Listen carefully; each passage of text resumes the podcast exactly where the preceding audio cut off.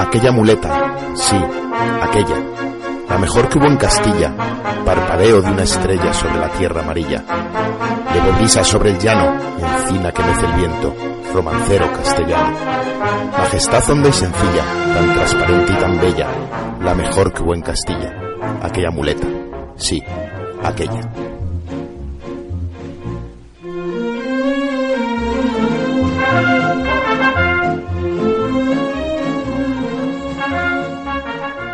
Saludos a todos los que nos escucháis a través de la radio y al otro lado de vuestro dispositivo electrónico. Sed todos bienvenidos a un programa más de Tauromarca en la que os estamos presentando toda la Feria Taurina de Valladolid de estas ferias 2019. Estamos realizando este programa en muy buena compañía y en un entorno de lujo en el restaurante La Aguada, junto a Puente en la calle Puente Colgante junto al río.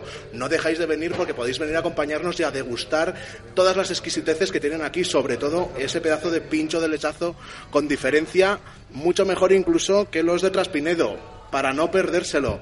Estoy aquí muy bien acompañado. Tengo a mi derecha, como es a mi izquierda, como es costumbre, a Carmelo Melero. Carmelo. Muy buenas tardes. buenos días para quienes nos oigan mañana por la mañana. Buenas tardes ahora mismo. Buenas noches dentro de un rato. Tengo a Antonio Iturralde. Un placer verte. Muchas gracias, hombre. Buenas tardes a todos. Antonio, vienes muy guapo. Te veo con un pelazo, una barba. Esto es espectacular, ¿eh? es que, vamos a ver, vamos a ver. Eh, yo tengo una persona la cual eh, se preocupa por mi imagen, se preocupa por porque vaya siempre bien peinado y bien arreglado, que es Rafael Muñoz, peluqueros. Y estamos aquí gracias al patrocinio precisamente de Rafael Muñoz, peluqueros, arreglo profesional de barba, mechas, coloración sin amoníaco, salón dedicado a la imagen personal del hombre y la mujer. Si quieren estar tan guapos como Antonio Iturralde, no dejen de ir allí porque viene, vamos, como un pincel. Y tenemos, por supuesto, a nuestro préstamo del mundo Val, al jefe de Vitigudino, José Carlos Crespo. Bienvenido. Bueno, tanto como jefe, si fuera mío lo hubiera vendido. y por supuesto quien les habla, Luis Cordero. Sean bienvenidos. Vamos hoy a desgranar eh, la, corrida mano a mano, esa, esa gran faena que estábamos esperando entre José Antonio Morante de la Puebla y Pablo Aguado. Creo que sin más dilación sería el momento de meternos en harina, así que por favor, Carmelo, si te parece, píntame la corrida. Bueno, yo quería hacer un inciso antes, ahora empiezas, volvemos, porque no hay cosa peor que la gente que, por mucho que le quieres eh, explicar y sea, no aprende. O sea, volvemos al panfleto de la Federación Taurina de Valladolid, que no son capaces de poner, eh, no hay manera de que pongan a los actuantes siquiera el traje de vestir. Porque hay muchísima gente en la plaza que no se entera, no puede saber, por ejemplo, que hoy Iván García era Iván García, el que, ha estado tan, tan bien con la lidia, con las banderillas, para poder saber que es ese banderillero. O sea, no, no, no, no sé, tanto cuesta poner aquí azabache y plomo que es el traje, y cabe perfectamente. Es que no hay manera de que hagan bien el panfleto este que dan verde, lo llamo panfleto porque no vale un duro.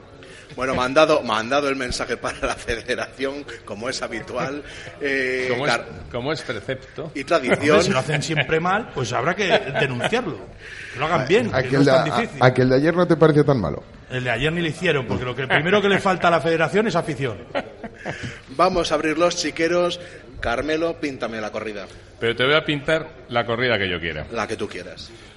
Pues mira, toros de Atanasio Fernández. Cuidado, que tiene dos libretas hoy Carmelo, ¿eh?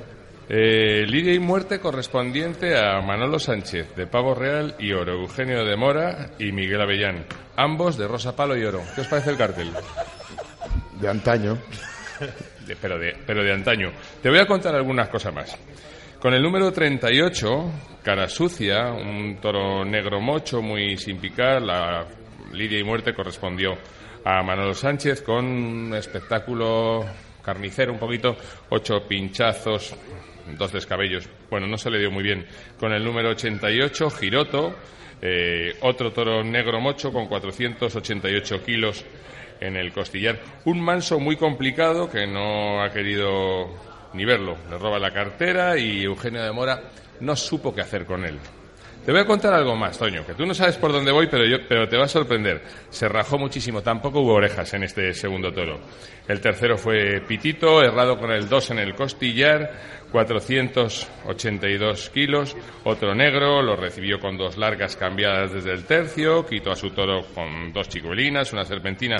Estuvo muy variado, pero hay que reconocer que Miguel Avellán no tuvo su tarde, tampoco a espadas, y eh, se quedó sin, sin trofeo con el cuarto, número 27, también de Atanasio Fernández, estos toros que salen avantos y luego en cuanto a los picas reaccionan un poquito, Lagareño, 492, eh, negro, bragado corrido, meano, calzón, axi blanco y coletero, un toro muy noble, por cierto.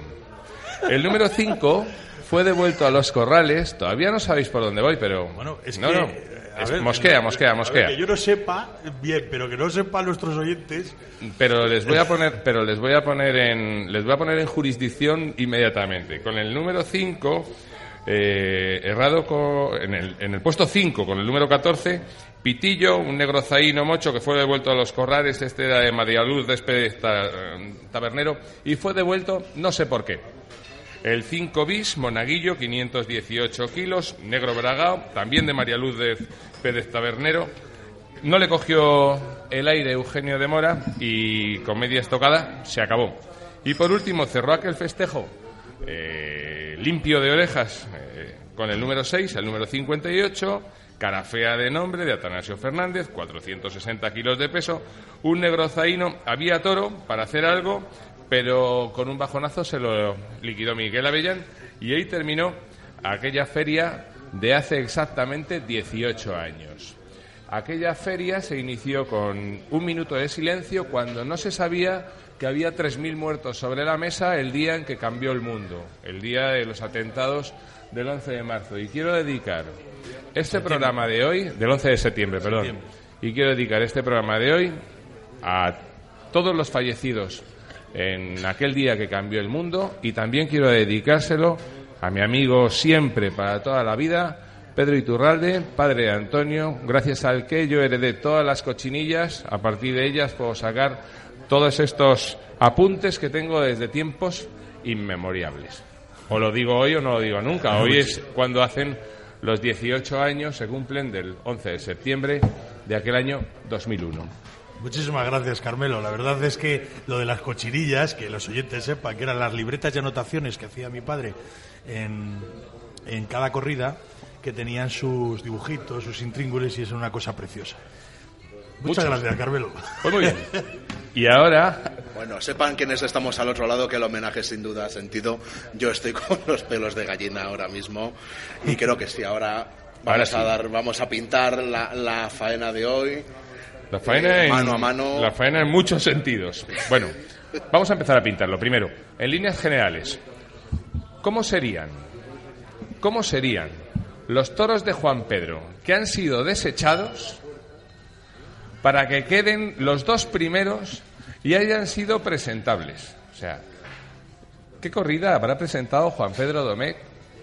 ¿Qué cuatro toros han sido desechados para que estos toros desmochados, descastados, sin presencia, hayan pisado el coso del Paseo de Zorrilla sin más. Los dos primeros en concreto, porque la corrida ha sido remendada con primos hermanos, unos de Juan Pedro Domecq, los primeros, otros de Jandilla, que es prácticamente lo mismo, y el otro de Domingo Hernández o Garcigrande, bueno, de Domingo Hernández en este caso, los dos, los dos últimos. En cualquiera de los casos, una corrida de expectación, corrida de decepción, tres cuartos de plaza generosos, 19 grados al sol, mm, perdón, 19, 21 grados al, al sol, aire, un presidente como es Manolo Cabello y el paseillo que lo hicieron Morante de la Puebla de un, de un color incierto, melocotón y azabache y por otro lado Pablo Aguado de un nazareno y oro. ¿He acertado? Bueno, Bueno, hemos, te- teníamos hemos tenido debate. Sí, Luis Peyo, eh, él decía que era canela y azabache y yo decía que era chocolate, Chocolate. y azabache. Quizá él hablaba de un color más claro y yo más oscuro. Me ha gustado. A lo mejor sí, que es melocotón. Podemos llegar. ¿Eres tú el consenso? He tardado, he tardado, he tardado en descubrirlo, ¿no? Penséis que ya sabéis que yo con el mundo de los colores tardo, pero sí, sí, yo pienso que era un color melocotón. ¿Y Aguado Nazareno? No, No, por Dios. perdón, he dicho Catafalco, Nazareno, catafalco, catafalco, perdón, catafalco, catafalco, catafalco. He dicho Nazareno, catafalco quería decir, catafalco, catafalco y oro. Un mano a mano que había sido producto de la caída de cartel de, de Roca Rey y que se había quedado la corrida en un mano a mano que era bastante mejor de lo que podía de lo que podía haber salido si hubiera sido remendada con un torero de menos categoría que Roca Rey.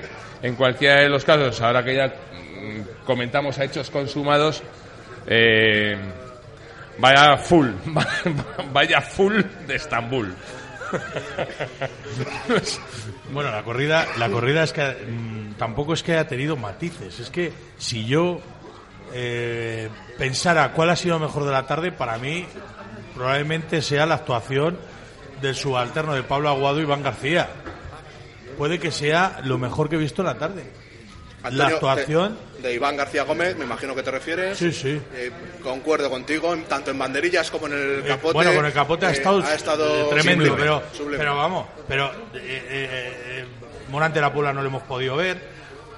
No lo hemos podido ver aunque hubiera querido, porque podemos discutir o no cómo ha estado hoy. Quizás sea un torero que no se sabe tapar, pero desde luego mis anotaciones inválido el primero, inválido el tercero y, y tuerto el quinto. Con lo cual, el lote, estoy hablando del lote de Morante de la Puebla. Tampoco podemos hacer mucho más. Y luego Pablo Aguado, Bueno, para si mí todo- ha sido si- un poquito si a todo- decepcionante. Si a todo esto sumas que Morante, José Antonio Morante lo, lo intenta torear donde más viento sopla, hace flamear No, su muleta bueno, para, para, ya ha habido- para no taparse, porque no ha venido con ningún Si es tipo que no de hace gana. falta que hablemos toro por toro. Si es que, si es que en el tercer toro, en el tuerto, por ejemplo, en el tuerto ha sido, eh, ha habido dos detalles, en el quinto, ha habido dos detalles que te dan, eh, ya te están diciendo lo que hay. Y es, y es por un lado, ha salido a- con la muleta, ha salido con la muleta eh, eh, con la espada de matar y luego de, durante la lidia el, el picador eh, se ha ido al- a la puerta y no ha habido ningún subalterno que le haya quitado con lo cual ellos mismos ya en la lidia del toro ya, lo- ya, ya, ya están ya están con premeditación y alevosía como digo yo Sí, pero vamos toro por toro porque si no nos quedamos Sí, sin programa, ¿no? Vamos, pero vamos eh, nos hacemos un Morante y terminamos el programa en 10 minutos, ¿no? Vamos, Morante tampoco vamos a ir despropósito, digo, toro por toro para ir por orden. Venga. Es que, de ma- la tarde. ma- más Con que el número 39, jubiloso de nombre, 494 kilos en el costillar, un castaño listón y muy justito de cara, muy justita de cara toda la, toda la corrida. Blando, un puyazo y una faena de enfermero en el tercio. Poco ligada, pero con mucho gusto. Al principio, eh, le chisca un, trin- un trincherazo de remate en una serie mm, lentísimo. Y ahí se me paró el reloj, se paró la faena, el aire estaba muy molesto. Y luego un espectáculo carnicero a base de pinchazos, media estocada, media lagartijera, etcétera. Bueno, vergonzoso. Pitos, en cualquiera de los casos, mira, yo es una de las cosas que tengo que tengo que comentar. Sí que tenía que cambiar el reglamento. Y sí que teníamos que actualizarnos al siglo XXI. Y yo entiendo que los toreros pinchen porque los toros tienen huesos. Pero pincha una vez. Y a la siguiente, si vuelves a pinchar, el toro al corral y dejamos de dar argumentos a los antitaurinos. Porque ninguno de los que vamos a los toros y somos aficionados vamos a ver lo que hemos visto. Entonces, lo hemos visto en varios toros. Bueno, se puede pinchar un toro y se puede pinchar dos veces. A lo mejor, a lo mejor lo que hay que hacer es que no sea decisión del actuante el descabello y sea por reglamento. Y al tercer pinchazo es descabello. Eso sí. Pero Bueno, no puede mandar al corral Al un corral. toro porque es lo más decepcionante de, de- de cualquier matador de toros. Para eso están los avisos y para eso está pero no ya reglamentado. Pero no, pero no son matadores de toros. Bueno, correcto, por Bueno, eso pues estoy, está. pero, pero por eso estoy diciendo que en vez de esperar el sainete de, de siete pinchazos, vamos a reglamentarlo y vamos a decir, venga señores, al tercer pinchazo obligatorio descabello, eso sí, y al tercer descabello Pero- al corral. Pero ¿cómo vas a descabellar un toro, Antonio? Que no si está- ni siquiera no humilla. tiene estocada. Si le has pegado tres, tres- tres pinchazos y no es capaz de descolgar. Al segundo pinchazo, al tercer pinchazo, el toro al corral. Y aquí, se, y aquí paz y después gloria. Y si eso lo reglamentas, no es humillante para nadie. Lo que es humillante para un torero es esto. Pinchazo hondo en la suerte natural, otro metisaca chalequero y otro pinchazo hondo, pinchazo en la suerte natural, aviso, pinchazo en la suerte contraria, pinchazo en la suerte natural, me he cansado. Eso sí que es vergonzoso. No que te lo manden al corral. Bueno, bueno, toro decepcionante, como ha sido un poco la tónica general de la tarde, efectivamente con siete pinchazos, avisos y pitos al final, y que ha dado paso al segundo, primero de Pablo Aguado, que bueno, por lo menos nos ha dado un poquito más de espectáculo. En comparación con el. Pablo Aguado ha empezado de más a menos, ¿eh? Es verdad, podía haber empezado de menos a más, pero. Desde luego, si hay un toro en el que ha estado Pablo, Pablo Bien, ha sido en el, primero. En el primero suyo, en el, segundo, Eso es. Eh, Pablo Aguado, el número 2, Sabañón de nombre 496 kilos repartidos entre las cuatro patas, un negro mulato y listón, degollado de papada y bien hecho. Lo recibe a la, Verónica de una manera muy templada, eh, lo deja en el caballo con un recorte muy torero, un puyazo. La verdad es que la vez que hemos visto dos puyazos ha sido un despropósito en la suerte de varas, pero Seguimos con el monopullazo y seguimos sin saber medir la bravura a los toros porque no nos dejan verla. Lo lleva toreado por ambos pitones, la muleta está a media altura, pero es un torero muy, muy pinturero. El toro iba mejor por el derecho que por el izquierdo y además el torero lo sabía, entre otras cosas porque la muleta con el, por el pitón derecho iba armada y el, el, aire estaba bastante bastante molesto. Una faena bien concebida en el tiempo, en, el, en los terrenos que han sido los del tercio un pinchazo en la suerte contraria y media estocada atravesada también en la suerte contraria. Y mira, ovación y saludo desde el tercio. Podía haber sido más, pero, pero bueno, ovación y saludo desde el tercio, pues está muy bien medido. Si hubiera matado bien a la segunda, pues sí que se habría llevado, una A mí Pablo Aguado en este toro me ha gustado. Y quizá para mí sea el mejor toro de la tarde junto con el sexto. Este toro lo que le faltaba era fuerza, evidentemente, era muy flojito. Por eso eh, se, se, defendía, y, pero Pablo en este toro ha estado templado. Ha sido el Pablo que ha salido por la, por, por la puerta del príncipe que transmite, transmite muchísimo el toreo de Pablo. Y lo que hace es que da la impresión, cuando torea, de mucha templanza, de mucha. y, sobre todo de, de, que parece que se está fumando un cigarro cuando torea. ¿Sabéis a quién me recuerda? Me recuerda mucho a Joselito. Joselito, sí. Es que me recordaba a Joselito hasta en, hasta en la suerte de matar. Que Joselito en sus inicios le llamaban el vueltas al ruedo. Hmm. Porque en todas las ferias, vuelta al ruedo, vuelta al ruedo. Porque fallaba espadas. Me recuerda muchísimo, o sea, esa, esa sencillez al torear, con muchísima transmisión y muchísima elegancia. Es muy desmayado. Sí, eh, desmayado absolutamente, un toreo muy vertical, pero a la vez clásico. No tiene esa, esa enjundia ni ese duende que, tienen otros, pero, pero, pero, pero eh, tiene una elegancia al torear y tiene, y tiene una transmisión en cuanto el toro le da facilidad, que le van a servir muchos toros, ¿eh? Pero eso sí, si pensamos que Pablo Guado ya es figura del toreo, le estamos haciendo un, flaco, favor, ¿eh? Le estamos haciendo un flaco favor. En, principio, quitando que sabemos que tiene una lesión de hombro que arrastra durante toda la temporada, eh, quitando eso, es evidente que el fallo a espadas es una tónica general durante todo el año.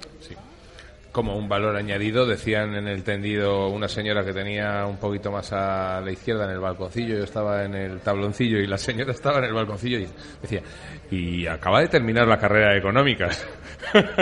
no lo sé, lo desconozco. no, no nos olvidemos que tiene, tiene 27 años. Me parece un, dato interesante, ¿eh? me parece un dato interesante. Es un chico joven que tiene mucho por delante. Oye, con 27 años, ah, anda que no le queda carrera. La expectativa es total. Además, me parece que hoy por hoy es la revelación de la temporada, que nos ha venido Dios a ver faltando Roca Rey y que ha sido una sorpresa muy grata para el mundo de los toros, porque las condiciones las tiene todas. Pero camarón que se duerme se lo lleva a la corriente, hay que seguir ahí. Y oye, ahora llega el otoño el invierno y fuera parte de que vaya o no a hacer su periplo americano, pues al campo a entrenar. y a darle eh, Sevilla necesita toreros y necesita referentes. Y cuando Sevilla se queda sin toreros y se queda sin referentes, los busca. y en estos eh, momentos es lo que dice es lo que dice Antonio. Flaco, flaco favor se le hace a este torero si se le encumbra. Pero es que Sevilla lo va a encumbrar. Bueno, es que es algo que no hemos comentado. Hoy hemos tenido derby sevillano, ¿no? Haciendo un poco el símil deportivo. Hemos tenido derby sevillano. Sí, no sé si uno es del 27 o del, Sevilla. Una, una duda para los expertos. Se ha comentado de este primer toro si se le han puesto solo dos pares de banderillas o tres. Eh, El reglamento no ha dice- quedado Dice clara que la tres cosa. Banderillas. El reglamento dice que son tres banderillas. Colgadas. Da igual las veces que entren. Es imposible que entren una vez porque solo pueden llevar dos palos. Luego mínimo son dos pases. Vamos, dos pares de banderillas. En el momento que hay tres, ya no haría falta un, Un tercer, tercer par. par. Pero, pero, es obligatorio que estén los tres palos clavados. A mí, y esto es una opinión personal, creo que deberían de entrar tres veces. No que sean tres palos, sino tres veces, porque me parece muy feo el cambio de tercio Sí. en, en, el, en el tercio de banderillas. Y me parece muy feo, ya que decimos cosas feas, me parece muy feo como los dos toreros piden el cambio de tercio. Es decir, el cambio de tercio se Sin pide. tocar la decir, montera. eh, destócate, habla con el presidente, muéstrale tus respetos. Pero esto de mm, levantar la mano, dar un molinillo con el dedo índice, como que no pasa nada, como que estás llamando un taxi. Mire usted, señor, cuide usted las formas que se le llama maestro. Que es usted, si a ustedes le llaman maestro, usted es porque tiene que dar clases. Y si usted tiene que dar clases, tiene que dar clases en todo. No se puede pedir el cambio de tercio de cualquier manera. Soy yo Manolo Cabello, dos puyazos todos los toros, aunque se les revienten en banderillas. Bueno, no cambio ni un tercio. Vamos a meternos con el tercero, no sin antes pedir otra ronda, porque estamos aquí en el restaurante La Guada, en la calle Puente Colgante, junto al río, a gustísimo, despachando la segunda corrida de este abono de la feria de 2019. Cuéntame, Carmelo, ese tercer toro de la tarde para Morante de la Puebla. Para Morante de la Puebla, 42, judío, 492 kilos de peso del hierro de Jandilla, hierro y la divisa de Jandilla. Un negro zaino justo de cara, bastante variado. Eh, se queda en el tercio donde sopla más el aire, deja que flame la, muleta, gesticula y lo mata. Y, ya está, con una estocada casi entera en el rincón de Ordóñez y bronca. A mí, mi opinión personal es que Morante de la Puebla no se sabe tapar, como otros toreros, que a lo mejor se pegan un arrimón e intentan dar algo de espectáculo de alguna forma. Y lo que hace es abreviar, porque lo que está clarísimo que el toro era un inválido. O sea, lo que no podemos pedir son peras al olmo. No puede bajar la mano, no puede desarrollar su toreo. Él no sabe torear así a media altura, no, no, no sabe, no sabe taparse tampoco, pegándose un arrimón entre los pitones o haciendo otro tipo de alaracas y, y historias. O sea, él ve que el toro es un inválido, que se va a defender, que no tiene una embestida clara y que si le baja la mano se cae, por lo tanto. Bueno, de hecho lo ha probado con el capote, Claro, ¿no? Ha dado dos luego. capotazos y el tercero se le ha ido al suelo. Sí. Y algunos agradecemos esa brevedad. No significa que defendamos a Morante de la Puebla, sin embargo, eh, pero sí agradecemos esa brevedad. A lo mejor la culpa la tiene el, el- el- el empresario que nos ha traído lo que ha traído. Hemos tenido Valle de de Corrales que ha habido hoy, de 50.000 ganaderías, no sé ni los toros que habrán pasado por ahí. Lo que dice Carmelo, que, ve- que cómo serían los titulares para, para que hayan sacado eh, eh, eh, esta, Dos, esta dos y dos. corrida de toros que era más, más presentable la novillada de ayer que lo de hoy. O sea, es que estamos hablando de otro tema. Pero no echen la culpa, señores, a Morante de la Puebla. O sea, Morante de la Puebla no tiene la culpa de que le pongan un toro inválido y que, y que la gente lo que quiere ver es bajar la mano y desarrollar otro tipo de... Tú contratas un torero artista para que haga una serie Por- de cosas y, De- de- de y- todas y formas- al final, ¿qué pasa? Porque sirva a nivel informativo, que es verdad que hay mucha gente de, las que, de la que nos escucha que no ha ido a la plaza, ¿vale? ¿De acuerdo? Y no sabe ese baile de corrales que estamos hablando y reiterando, pues es que la, la- la corrida estaba prevista de Juan Pedro Domecq, ¿no? Y al final hay dos toros de Juan Pedro Domecq, dos toros de Jandilla y dos, to- y dos toros de Domingo Hernández. Eso quiere decir que los toros que se presentaban por parte de la ganadería elegida para este primer festejo o primera corrida de toros en la Feria de la Virgen de San Lorenzo, pues no, no daban el mínimo, ¿no? Y, pasa turno o vienen otras ganaderías para cubrir esos, Que eh, si aventuro, esos que seis si toros. aventuro eh, José Carlos, pues varias cosas con, con todo esto. Primero, es decir, eh, los toros no han dado el tipo y han sido desechados. Vale. Segunda observación, había colas en taquillas y esas colas en, en un festejo que era de campanillas como era este eran para, para devolver el papel y devolver las entradas porque el cartel ha sido remendado mm, con otras dos ganaderías. Pero lo que sí que me alegro es de que por lo menos si algo ha hecho bien la empresa es de remendarlo con ganaderías del mismo pelo. Es decir, al fin y al cabo, mira, te puede gustar más o te puede gustar menos Juan Pedro, pero te ha puesto dos primos que no, que no desentonaban absolutamente nada, porque si encima te, te mete un, un, un toro que le- lo hayan tenido placeado corralea- corraleado desde la venta del batán y, y se haya hecho todas las plazas en, en, los, en los corrales desde San Isidro hasta aquí, pues te puede salir cualquier buey. Como el que ha salido en el quinto lugar, que era muy feo y fuera de tipo, pero era primo. Ahí, ahí llegaremos. Efectivamente. Si queréis por decir algo positivo de Morante, que no todo van a ser pitos, yo creo, y, y los más entendidos sois vosotros, que con el capote, yo creo que venía un poco picado después de ver el, el- el torerío que había demostrado Pablo Aguado. Aguado en el segundo toro. Y sí que con el capote yo creo que por lo menos ha intentado eh, lucirse un poco, aunque ha sido yo creo que el único destello Mira, de calidad, yo- por decir algo. Yo no estoy de acuerdo. Yo he escuchado un par de comentarios, alguno tiene sentido, pero sí que quería decir varias cosas. Mira, eh, comentarios con sentido, eh, he escuchado. Morante no ha querido ni ver los toros porque le han tirado los toros de Juan Pedro que le correspondían en el lote y que él había escogido. Y como se los han tirado, pues ha dicho mi predisposición es nula. ¿Ese comentario tiene sentido o no? Tiene, no, no, tiene sentido, es, es posible, entra dentro, entra dentro de lo posible. Dos, Morante es un torero que tiene muchísimo gusto y no lo vamos a descubrir. Y además el público de Valladolid está predispuesto a decir olé cuando Morante hace nada. Y hace nada. Es decir, él mete un capotazo que no tiene ninguna enjundia y el público ya está diciéndole porque Ole. ha metido un capotazo. Luego el, el siguiente o el siguiente del siguiente sí tienen esa enjundia y el olé ya es el olé ronco.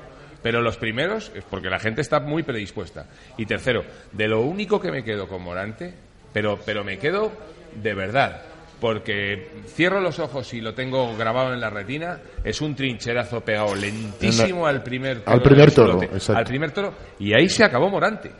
Sea, es verdad que se me ha parado el roles, perfecto, se me ha parado. Pero ahí se acabó Morante. No ha hecho nada más.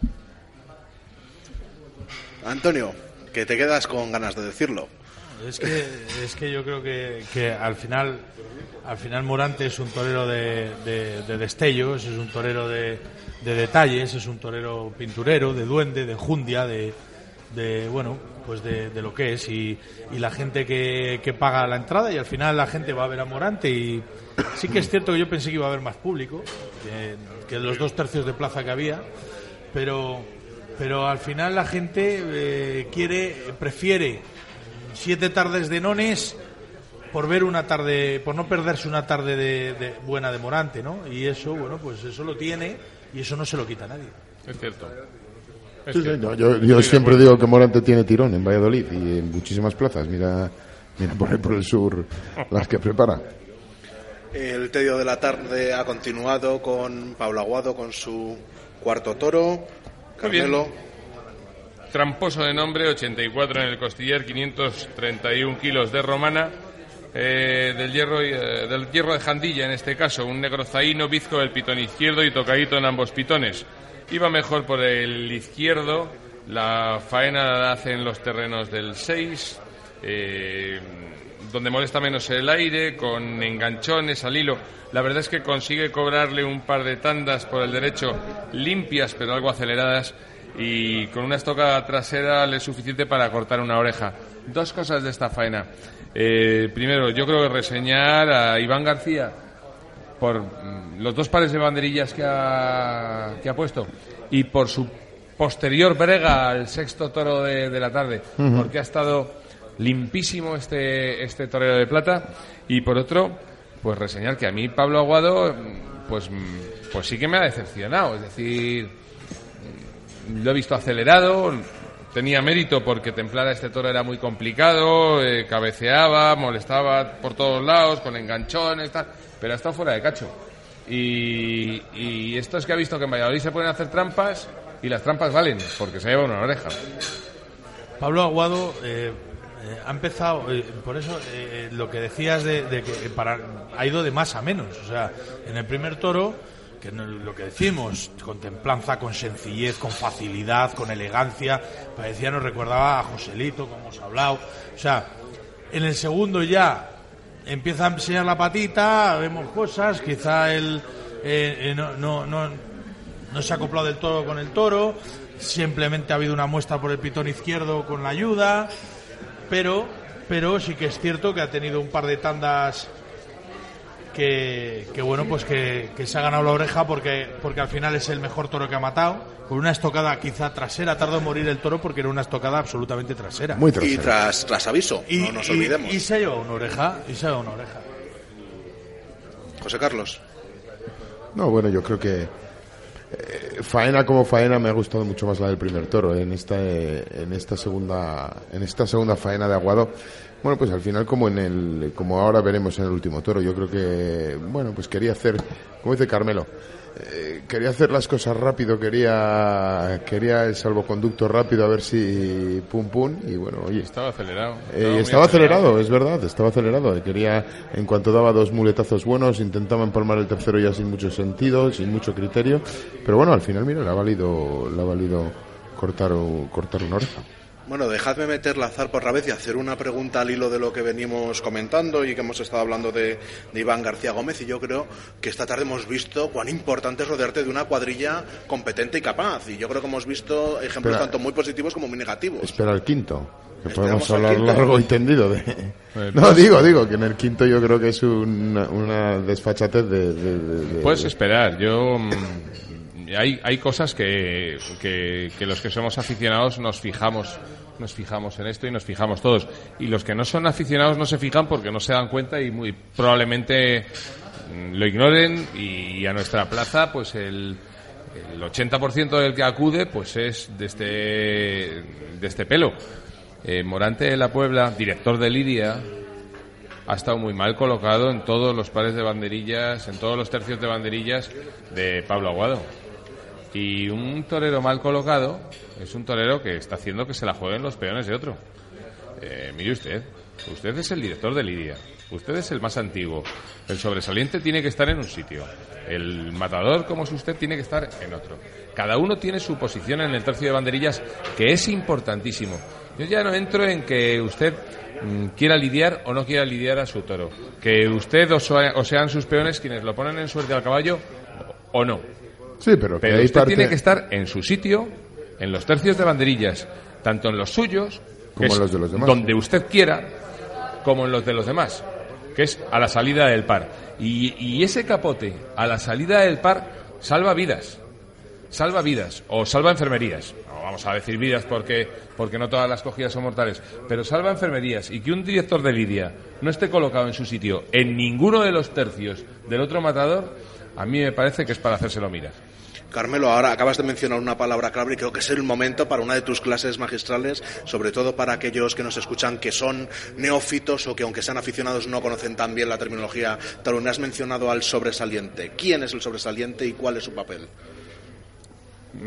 Cuando hay un mano a mano, eh, nosotros, eh, cuando hay un mano a mano, el paseillo lo hacen tres matadores de toros. Eh, a la izquierda, en el sentido de la marcha, eh, figura el más antiguo. A la derecha, en el sentido de la marcha, figura el otro, que es el más joven. Y en el medio, tenga la antigüedad que tenga, figura el sobresaliente.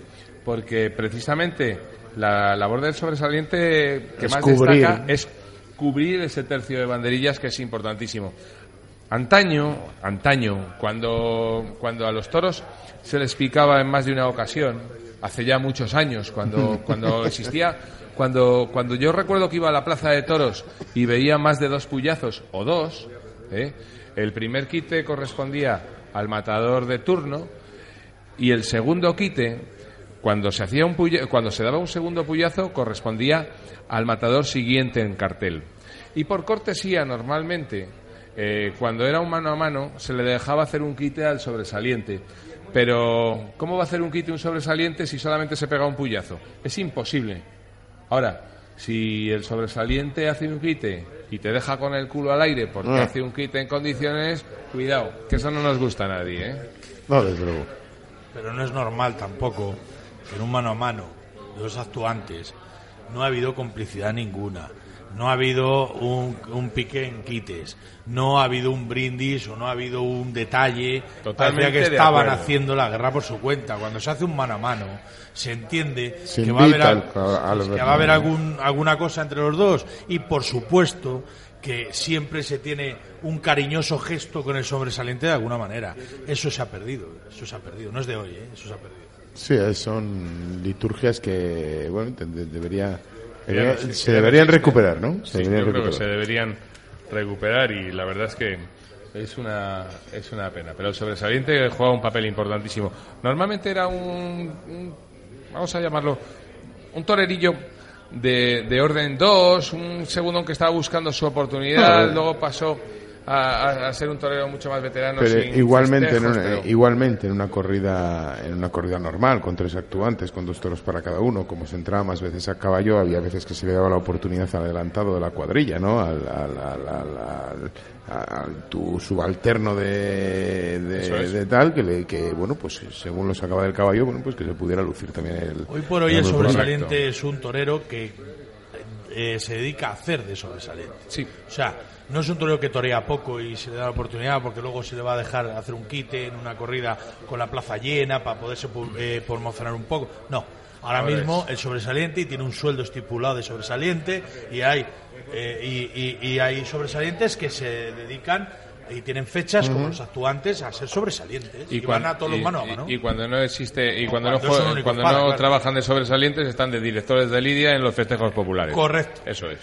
Bueno, pues con esta clase magistral y nunca mejor dicho, vamos a dejar esta primera esta primera parte, dejamos para la segunda ese quinto sexto toro y la revisión de, de la corrida que tendremos el jueves. Y os recordamos que estamos aquí disfrutando en el restaurante La Guada en la calle Puente Colgante junto al río donde tienen el pincho de lechazo pero es espectacular, una cosa de otro mundo, como que fuera de Traspinedo, pero sin salir de Valladolid.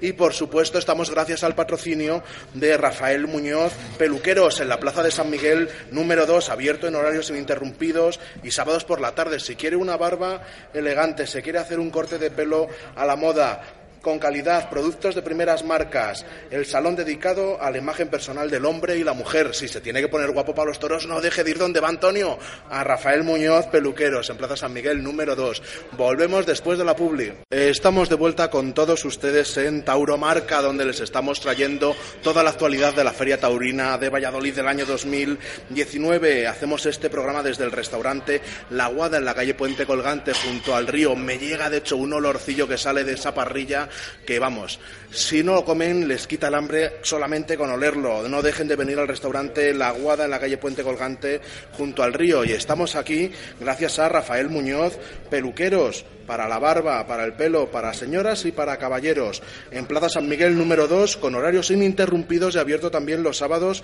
por la tarde. Bueno, yo creo que los toreros han pasado por allí esta mañana porque han venido los dos de punta en blanco y nos habíamos quedado, de hecho, ahí un poco, no a la mitad, pero casi, casi, pendientes del quinto de la tarde, tercero para el diestro de la Puebla de Cazalla. que dicen los ganaderos que no hay quinto malo pero pero claro Pero un rato malo. Antes de eso, solo, Perdona, solo no- un, no un ha habido- apunte. no ha habido- Si alguien quiere saber el nombre del sobresaliente, ah vale sí que se lo pregunten a la Federación Taurina de Valladolid, que lo habrá puesto en el panfleto. Bueno, perdón, se les ha olvidado, a lo mejor. que bueno que lo del dicho de no hay quinto malo no se puede cumplir porque no ha habido quinto toro ha habido dos de Juan Pedro dos de Domingo Hernández y dos de Jandilla no hemos podido tener posibilidad de tener un quinto toro elegido por un ganadero en cualquiera de los casos me gusta el nombre Ciruelo y por otro lado marcado con el 4 en el costillar 542 kilos de peso y este perteneciente al hierro y a la divisa de Domingo Hernández un toro feo eh, y además, colorado, listón, calcetero, bociblanco, ojo perdiz, acapachado de cuerna y alto de agujas. Pero en concreto, el toro era feo y yo lo hubiera devuelto por feo, Antonio. Era un, era un toro, bueno, dices feo, Y con un pajazo. Que era tuerto. yo mi impresión, mi impresión es que ese toro no veía bien, pero sin ninguna duda. O sea, ya por la integridad de los actuantes, deberían, deberían de haber eh, echado para atrás ese toro. De hecho, si os habéis fijado, Yo, se- el- yo sentado en mi localidad, Antonio, después de escuchar Pajazo y Tuerto, yo le he dicho al de al lado, de- de- esto es una limaña. Esto tiene más peligro. Esto tiene más peligro. No, la verdad es que, la verdad es que, eh, mira, hay, hay una cosa muy clara. El veterinario, que estaba, el asesor que estaba al lado del presidente, Luis, se ha Luis puesto un anteojo. Se ha puesto un anteojo porque yo creo que lo que ha querido es verle con, de- con detenimiento al toro en un momento dado.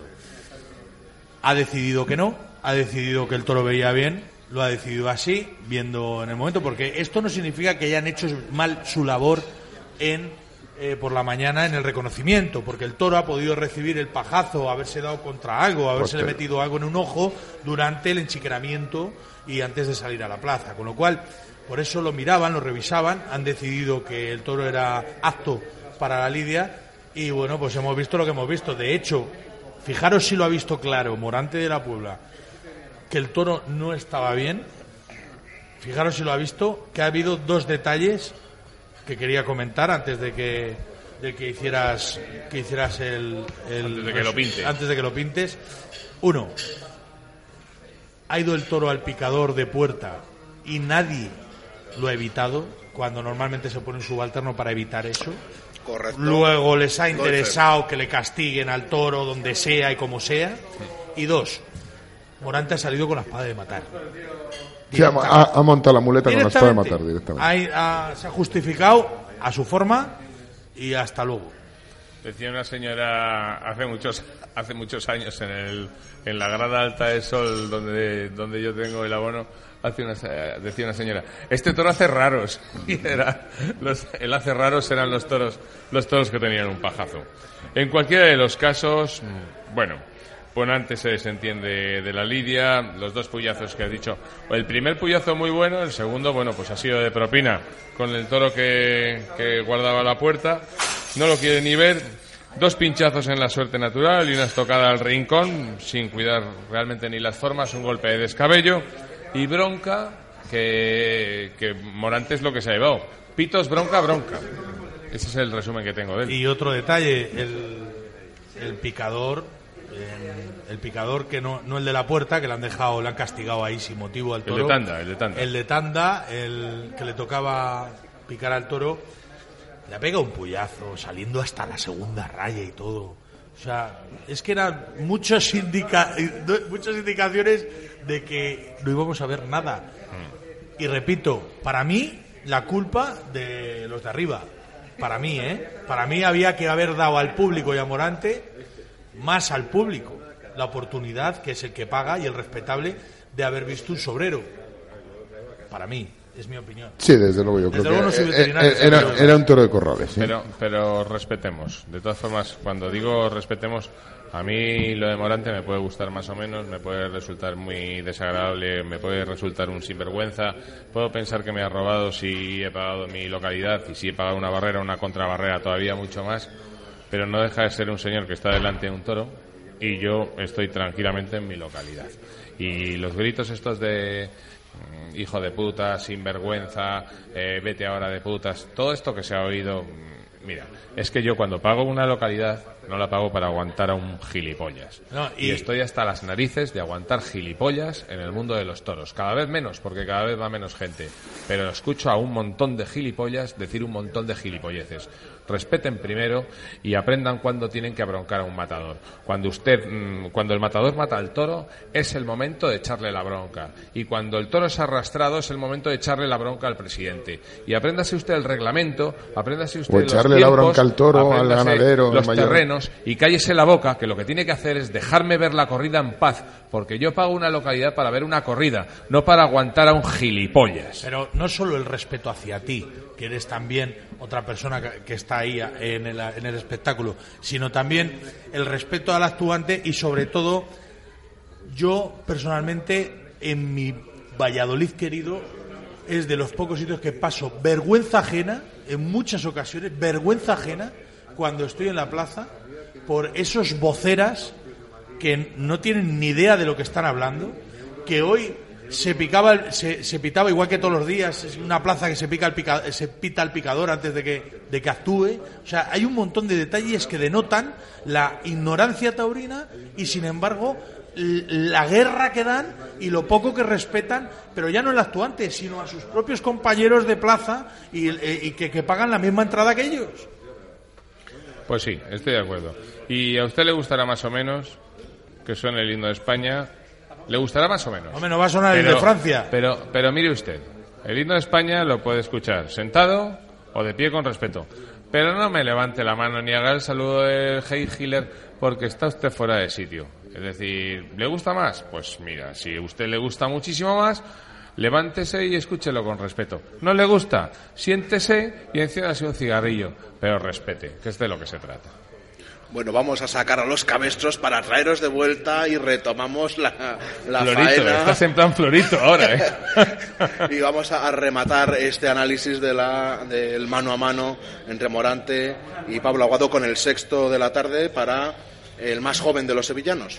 Higuero, Higuero de nombre, 65 en el costillar, 494 kilos de romana, con el hierro y la divisa de Domingo Hernández. Un toro negro zaíno, degollado de papada, largo de cuello y delantero de cuerna. Le propina un buen puyazo su picador, solo uno, desgraciadamente, pero el puyazo es bueno, es decir, lo cita en condiciones y le engancha le engancha, le mete las cuerdas como, como Dios manda.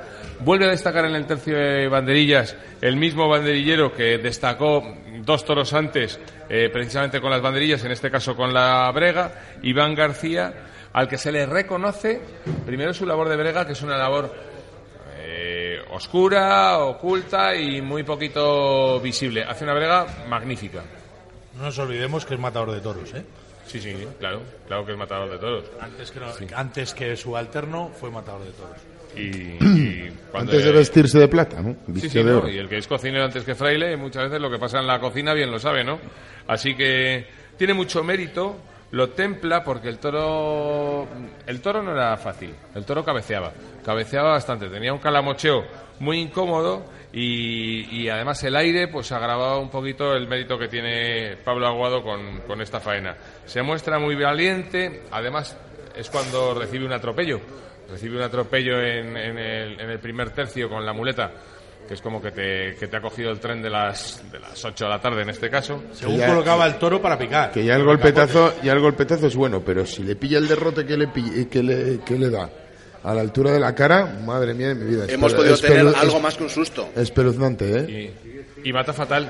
Mata fatal porque entra fatal, porque se perfila fatal, porque se cuadra fatal y porque está fuera de, fuera de cacho. Ni siquiera al- ni, al, ni al hilo, ni a la pata, ni a la pala. En fuera suerte, de cacho. en suerte contraria dejaba el toro, de- de- quería irse del toro rapidísimamente y no, no, no, no, no terminaba de meterle el estoque. Es que no, es que no hacía ni intención de meterle estoque, metía la puntita y se, y se salía de la suerte. Yo creo que se ha quedado un poco con el susto en el cuerpo y ya a partir de ahí se ha torcido absolutamente todo. No sé si compartís el diagnóstico.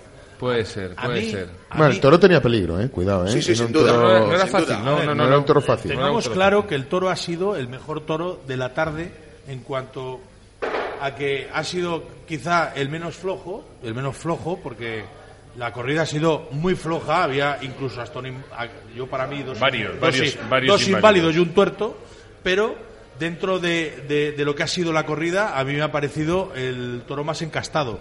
Tenía mucho recorrido, pero para mí ha sido eh, muy decepcionante el sexto toro de, para, de Pablo. Y voy a explicar por qué. De, primeras, yo pienso que ha entendido al toro porque le citaba de lejos y sí le ha puesto de lejos incluso al caballo, por eso el picador ha podido lucirse, pero mm, no ha podido desarrollar esa templanza. Pablo en ningún momento le ha templado al toro. Ese calamocheo que pegaba el toro, eh, Tampoco se lo el no Pablo se lo ha que veamos, no se lo ha corregido, ¿eh? Quizá el Pablo que veamos el año que viene o dentro de tres años, a, a este toro le corrige, le templa y vemos otra cosa, pero no nos olvidemos que, que Pablo es un tío muy joven que lleva un poco bagaje y que en este en este toro se ha visto ese poco bagaje, tanto con la espada, que se le ha visto que lo pasa muy mal, Pablo, independientemente de la lesión de hombro, lo pasa mal Pablo matando y se le ha visto también que el toro con ese recorrido y ese ímpetu le ha, digamos que le ha sacado un poco las vergüenzas. Estoy de- Dentro de la normalidad, ¿eh? Estoy de acuerdo. Ese calamocheo se podía haber corregido. O se podía haber intentado corregir. De hecho, él no De hecho, sido. de hecho, al principio de coger la muleta parecía que era capaz de corregirlo, Aguado, pero se le ha No. pasado en la primera tanda. De hecho, él mismo en ningún momento se ha sentido a gusto ni por el pitón izquierdo ni por el pitón derecho. Lo ha probado varias veces. Nunca en ningún momento se ha sentido a gusto. Y tanto es así que lo ha matado sin adornarse. ¿No os habéis fijado que es como que se ha enfadado consigo mismo? No se ha adornado. Que es lo normal. Cuando, cuando terminas una faena antes de matar, pues te adornas para calentar un poquito al público y teniendo una oreja en el esportón, qué, qué fácil hubiera sido a lo mejor adornarse, meterle la espada, y, y- y si le meto la espada me voy, me voy por la puerta grande. Y no, me ha No ha sorprendido muchísimo. Lo ha visto tan claro que no, que no, que no y que no, que no estaba, estaba tan incómodo con el animal que ni se adornó ni Pero- nada. y en cuanto ha podido se lo ha quitado. Probablemente estuviera incómodo incluso con su consigo mismo, con su cuerpo. Yo creo el Eh, el, eh. atropello, el atropello Eh, que ha tendrá que dolerle algo, ha. En resumen, una corrida que no ha sido ni sombra de lo que se esperaba y muy, muy cortita en cuanto a los apéndices cortados con un único, una única oreja para Pablo Aguado. Si queréis, eh, entramos en la recta final del programa y vamos a repasar lo que nos espera en la corrida del día jueves. No sin antes recordaros, si mañana vais a los toros, no dejéis de pasar por Rafael Muñoz, peluquero. Si queréis una, un peinado bien, queréis ir a impresionar a los toros, no dejéis de ir. Está en la Plaza San Miguel número 2, solo emplean primeras marcas, tienen em, mechas, coloraciones sin, sin amoníaco, arreglo profesional de la barba, os van a dejar perfectos. Y después de la corrida podéis pasar por el restaurante La Guada, desde donde grabamos este programa. Tienen uno de los mejores pinchos de lechazo al estilo de Traspinedo, sin salir de Valladolid, en la calle Puente Colgante junto al río, restaurante La Guada. es muy importante que la gente se conciencie de que igual que se arregla el pelo y se peina, hay que ir con la barba arreglada, señores. Es muy importante arreglarse la barba, que la barba no es cualquier cosa, porque es de ir elegante a parecer un dejado. Esa es la diferencia. Que yo tengo una cosa antes de todo esto, porque he salido con el pizarrín afilado y no me queda, no me queda otra. A mí me tiene que explicar en esta empresa cómo es posible que una corrida anunciada de Juan Pedro Domecq se remiende con dos jandillas, dos de Domingo Hernández y de sobrero, de segundo sobrero, esté un Juan Pedro Domecq. Vamos a ver cuál es la usted Seriedad, dígame, ¿no? cuál es la ganadería titular y cuáles son las ganaderías que remiendan. No será un Porque fallo del panfleto, porque es que como yo no me fío de lo que pone ser. aquí esta gente, que Ya se- ya sería gordo, porque es la- que no tiene ningún sentido que el segundo sobrero sea de la ganadería titular. Ninguno, es Ninguno. que debería hasta estar prohibido. Ya. O sea, yo creo que es más un error de esta gente que no, Ya que no sería, hace bien las cosas. ya sería muy gorda que mañana Que no Domingo entiendo, Hernández y Garci Grande se remiende esa corrida con toros de Juan Pedro Domecq. Sería muy gorda, pero todo. Bueno, Bueno, habrá estoy que diciendo fijarse. mañana. Efectivamente. Estoy, estoy diciendo mañana, pero. en- Para quienes en nos dos escuchan. horas, ¿eh? Para quienes nos escuchan, en dos horas y media estamos. El Sabremos. jueves 12 de septiembre, toros de García Grande y de Domingo Hernández para eh, Enrique Ponce, Julián López el Juli y José María Manzanares. ¿Qué nos esperamos? Pues puerta- Diagnóstico. Puerta, grande para los tres. Seguramente sean los tres toreros que más toros le sirven. Sí. Nadie va a decir, nadie va a descubrir a Enrique Ponce, donde te puede gustar más o te puede gustar menos, pero todos los toros le embisten. Sobre todo cuando en el, en el cartel él lo abre y le vienen arreando por detrás. Eh, es una persona con un orgullo brutal y que además pues está recuperado de una lesión importantísima, de las pocas lesiones importantes que ha tenido en su, en su carrera.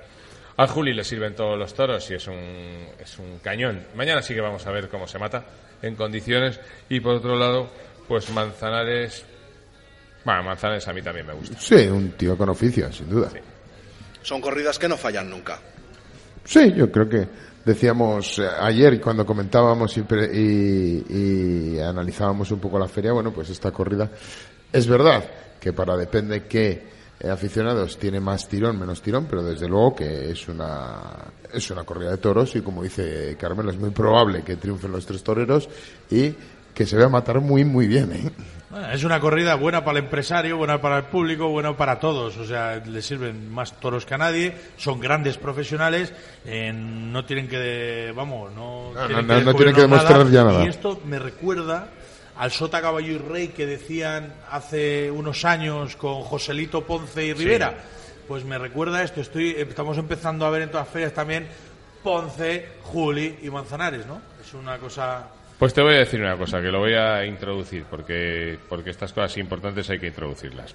La puntilla es un instrumento de, de carnicero, denostado, en donde el único objetivo que tiene es cercenar la médula espinal del, del toro entrando entre dos vértebras, el atlas y el, y el axis. Pero esta puntilla toma un cariz de, de artista y se eleva y, y- se eleva a alturas que nadie puede saber valorar cuando está en manos de, de Luispa Cordero. Así que, por favor, Luispa, la puntilla, la segunda de, de nuestro Tauromarca. Seis huellas en la arena, tres sombras en la plaza, tres dudas, tres destinos. Seis manos, tres diestras, tres zurdas. La gloria una, tres capotes, tres muletas. El ruedo uno. Seis toros, seis, seis de la tarde. La cábala se conjura, la suerte está echada. Se abren los toriles. Bien, ahí, Muy bien, bonito, bien, muy muy bonito. bonito. Bueno, Luispa, despídenos, que si no Antonio se me enfada. Muchas, muchas gracias a los, a los que están al otro lado oyéndonos, por supuesto, a Carmelo Melero, a Antonio Iturralde, a José Carlos Crespo, un saludo de Luis Cordero que les habla y de nuestros patrocinadores, Rafael Muñoz, peluqueros y del restaurante La Guada desde donde hacemos este programa. Mañana volvemos con más de la Feria Taurina de Valladolid de 2019. Hasta mañana, sin falta.